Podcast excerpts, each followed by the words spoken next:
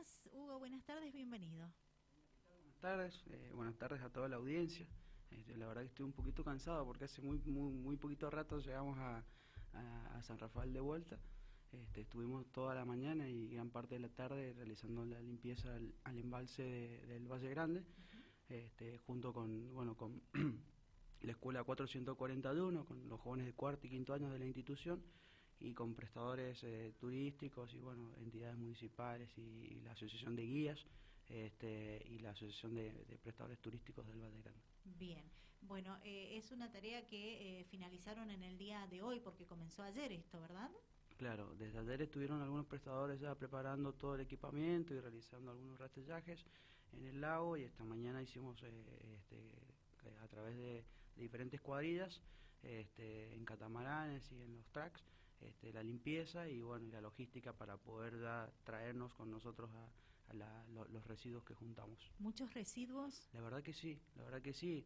Este, es también un poco el hecho de que eh, el lago se encuentra en su casi en su, totalidad, entonces por ahí los restos que han quedado de, la temporada, incluso por ahí la, la misma creciente había había juntado bastantes residuos. Este, y en el lago. Y bueno, también aprovechamos un poco la mañana para hacer un poquito de trekking y limpiamos lo que fue el, paredón y, el, lago chico del Baderán. Bien, ¿cuántas personas estuvieron abocadas a esta actividad? Y de la escuela Antonio Garbín fueron aproximadamente 30 jóvenes, más 7 eh, profesores y después de prestadores turísticos estuvieron varias empresas con, junto a personal este, como así también eh, gente de la recolección diferenciada y de, y de la aleación del Baderán. Esto se hace todos los años, ¿verdad? Sí, se hace todos los años. La intencionalidad es hacerlo en diferentes tramos. Eh, en esta oportunidad fue el, embalse, pero en, muy poco tiempo vamos a intentar hacer el, recorrido, no solamente del Valle Grande, sino también de los, de los diferentes espejos de agua del, departamento, o sea, el Tigre, los Reyunos, Agua del Toro. ¿Estás hablando del presente año? Del presente año, sí, bien, sí, sí. Bien, van a continuar, quiere sí, decir, se va a con continuar las en diferentes etapas. Sí, sí, sí. Vamos a ir, sí, eh, haciéndolo con diferentes instituciones, este, de acuerdo a la, a, la, a la, posición geográfica. este, para, para poder llegar y, dar la vuelta por todos los espejos de agua. Perfecto. ¿Cuánto hace que vienen realizando ya esta actividad? Mira, no es la primera vez que se realiza. Nosotros de Acción Consciente estamos eh, ya hace un año funcionando en el, en el departamento, brindando diferentes capacitaciones con la intencionalidad de poder llevar un mensaje de concientización no solamente hacia la, la, población de San Rafael, sino también hacia, hacia los turistas. Este, con un, con un mensaje claro. Creo que hoy el, ambiente es un tema de interés de los jóvenes, es un tema que tienen que tener este, nuestros representantes eh, en la agenda del día. Y me parece que el, departamento está, está dando el ejemplo con las políticas este, públicas que se están realizando por el ambiente. Este, creo que la mejor manera de, de, concientizar es realizar una acción, una acción que deje un mensaje y que transmita no solamente a la sociedad, sino también a los hogares este, de, todos los, de todos los sanrafaelinos que hoy el ambiente eh, necesita de nosotros. Mm, la, escuela, la escuela Antonio Barbín esta mañana nos comentaban los chicos que tenía un eslogan, me pareció muy lindo.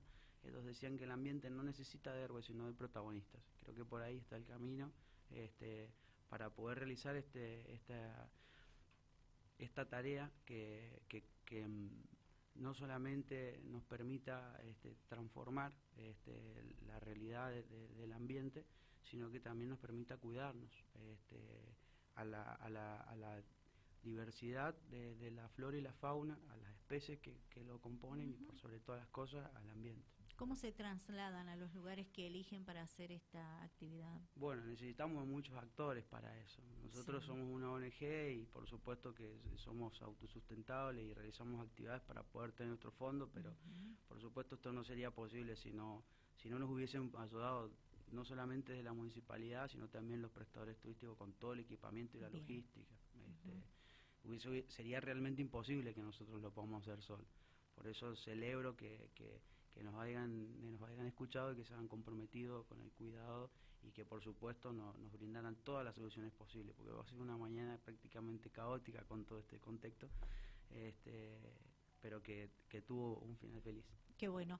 Eh, recién hablabas del mensaje que quieren eh, hacer llegar a ustedes con esta acción que tienen eh, como ONG.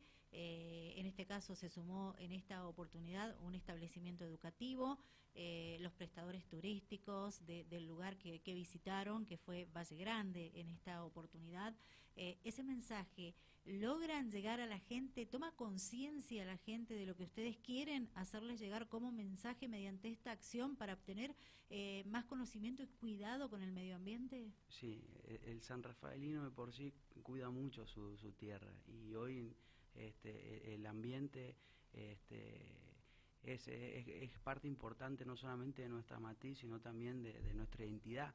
este, nosotros nos posicionamos en, en, el mundo como, como como un departamento que constantemente avanza y que, y que, y que es pionera en algunas actividades que se, que se realizan.